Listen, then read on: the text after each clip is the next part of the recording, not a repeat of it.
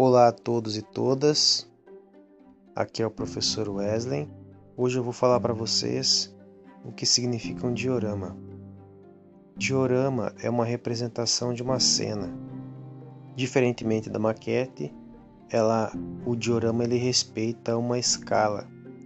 O trabalho que estão vendo aqui tem uma significação histórica porque foi fruto de um trabalho desenvolvido numa orientação técnica de história, onde trabalhamos com um método de resolução de problemas chamado de PBL.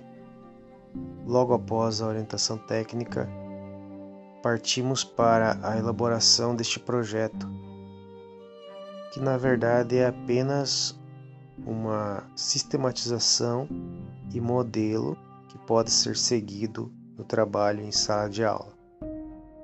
No ano de 1970 aconteceu a guerrilha do Vale do Ribeira, em que o capitão Carlos Lamarca andou pela região praticando atividade que era considerada subversiva pelo governo ditatorial que assolava o país naquele momento histórico, sendo descoberto pelas forças militares acabou saindo da região de Cajati e inclusive passou por Sete Barras, uma região próxima ao bairro Guapiruvu,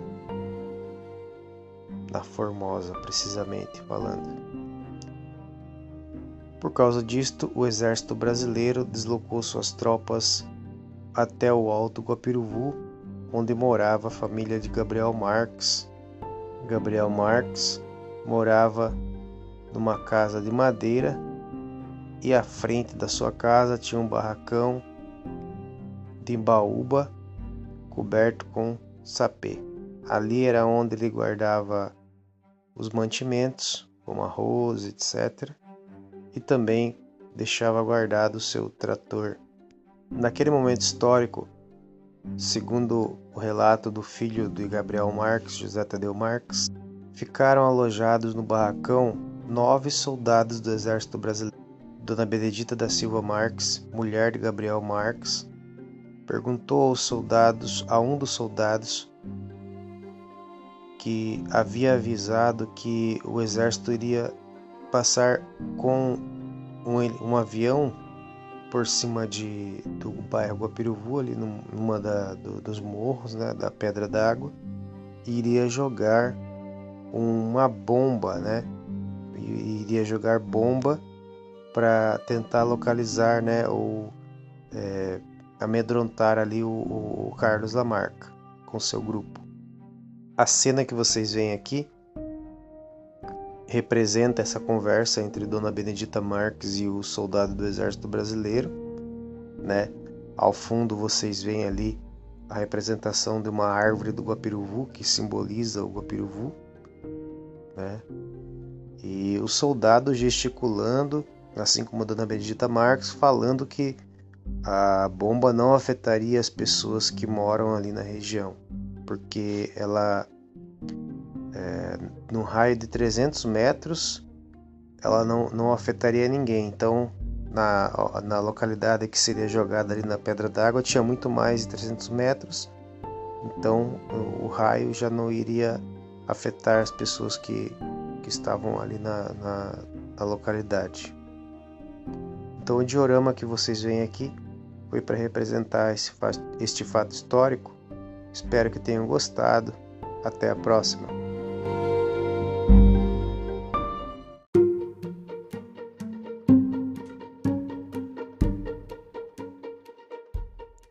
RPG Solo Quilombo dos Palmares número 30 você nunca teve uma chance dessas e não vai deixá-la escapar. Respirando fundo, você resolve arriscar tudo e fugir agora mesmo. Depois de atravessar o pátio com cuidado, você contorna a casa da moenda, mas no caminho que leva à plantação você vê um feitor montando guarda, encostado numa árvore. Você precisa passar por ele para chegar à plantação. Vá para 12.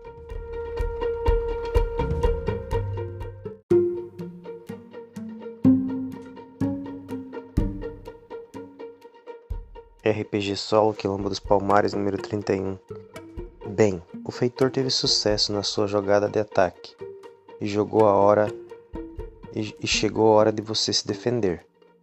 Como você não tem escudo para bloquear o ataque e aparar o golpe de porrete com uma faca não parece ser uma boa ideia, você só tem a opção de se esquivar do ataque do feitor usando o valor de sua esquiva. Jogue três dados e obtenha um resultado menor ou igual ao valor de sua esquiva, que é 6. Se não for bem sucedido,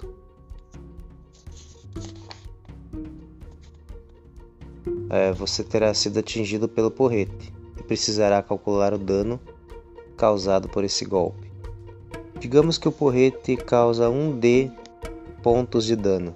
O valor total do dano é subtraído do valor de sua HT, que é 14. Para fazer um novo ataque, vá para 5. Pratique as regras durante todo o combate e ao final, se tiver vencido, vá para 15. Se você for derrotado, infelizmente a sua aventura terminará aqui.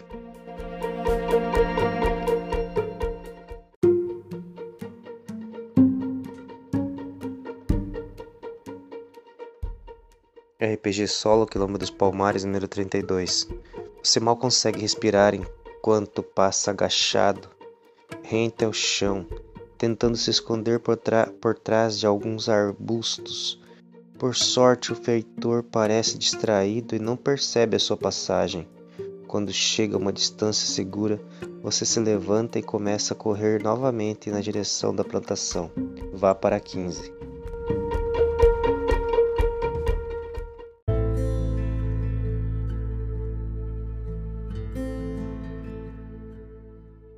RPG Solo Quilombo dos Palmares número 33. Depois que seus olhos se acostumam com a escuridão, você começa a enxergar melhor. Mesmo sem conhecer muito bem o canavial, você consegue achar o caminho que leva para fora da fazenda. Você anda a noite inteira e quando o dia amanhece, você já está bem longe do engenho, mas sua viagem está apenas começando. Vá para 22.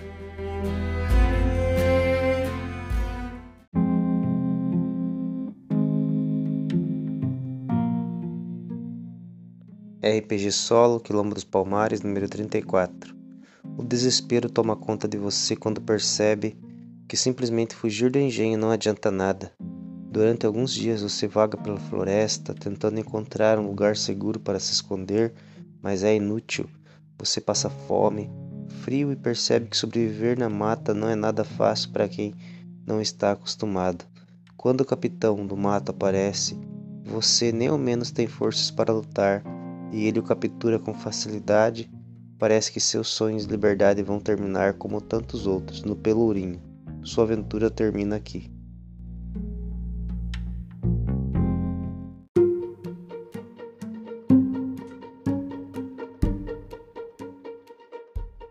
RPG Solo Quilombo dos Palmares, número 35. Você diz que não quer encrenca e sugere que ele peça que ela peça ajuda a outra pessoa.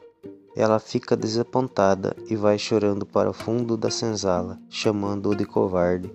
Arrependido, você segue a mulher para tentar consolá-la e vê quando ela força uma das barras da grade que está solta e se enfia com dificuldade pelo buraco, arrastando-se para fora. Aproximando-se do buraco, você vê a mulher contornar a senzala e seguir em direção ao pelourinho.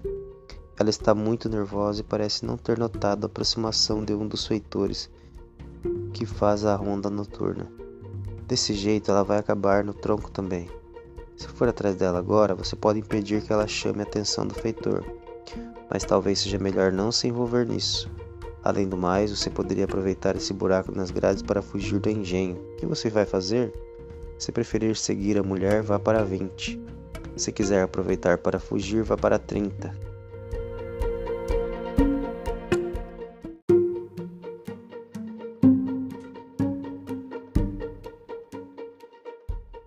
RPG Solo Quilombo dos Palmares, número 36.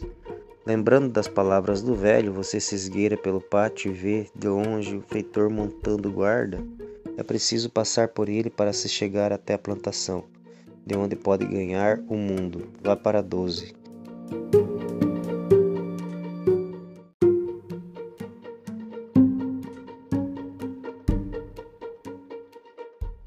RPG Solo Quilombo dos Palmares, número 37.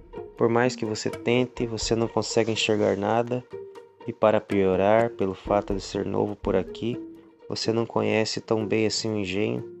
Depois de vagar durante muito tempo, você acaba decidindo se esconder, esperando que a madrugada traga um pouco de claridade para que você possa fugir.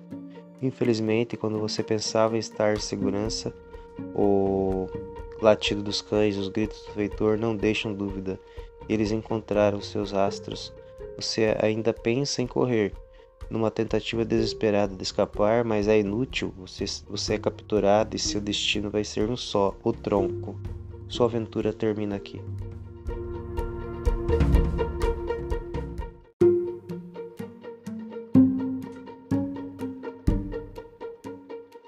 RPG Solo, Quilombo dos Palmares, número 38. Infelizmente, o seu descuido foi fatal. Se tivesse se lembrado dos avisos do velho, teria tomado mais cuidado com as armadilhas. Quando os troncos o atingem, seu corpo se contorce de dor, enquanto os espinhos e as estacas perfuram sua carne. O seu grito ecoa pela mata e você sente sua vida se esvaindo. E logo agora que você estava tão perto. Que triste fim para os seus sonhos de liberdade. Infelizmente, a sua aventura termina aqui.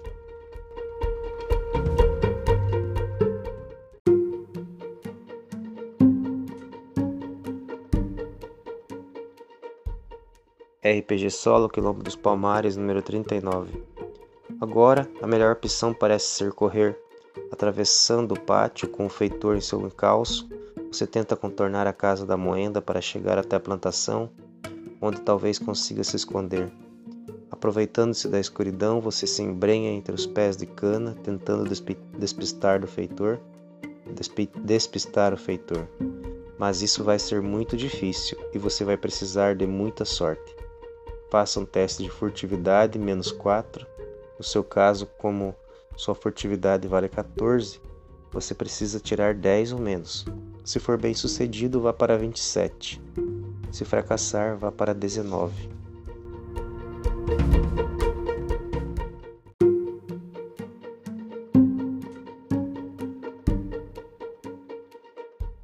RPG Solo, Quilombo dos Palmares, número 40. Enquanto atravessa os portões e vê pela primeira vez o Quilombo dos Palmares, você mal consegue conter as lágrimas de tanta emoção. Finalmente você está livre. O tempo passa e seus primeiros dias no Quilombo são muito duros. Os quilombolas tratam os recém-chegados com muita desconfiança, já que nunca se sabe quem pode ser um espião. Mas com o tempo e com o seu esforço e trabalho, você acaba conquistando a confiança de todos e faz grandes amigos. Pela primeira vez na sua vida, você prova o sabor da verdadeira felicidade, da verdadeira liberdade. Fim.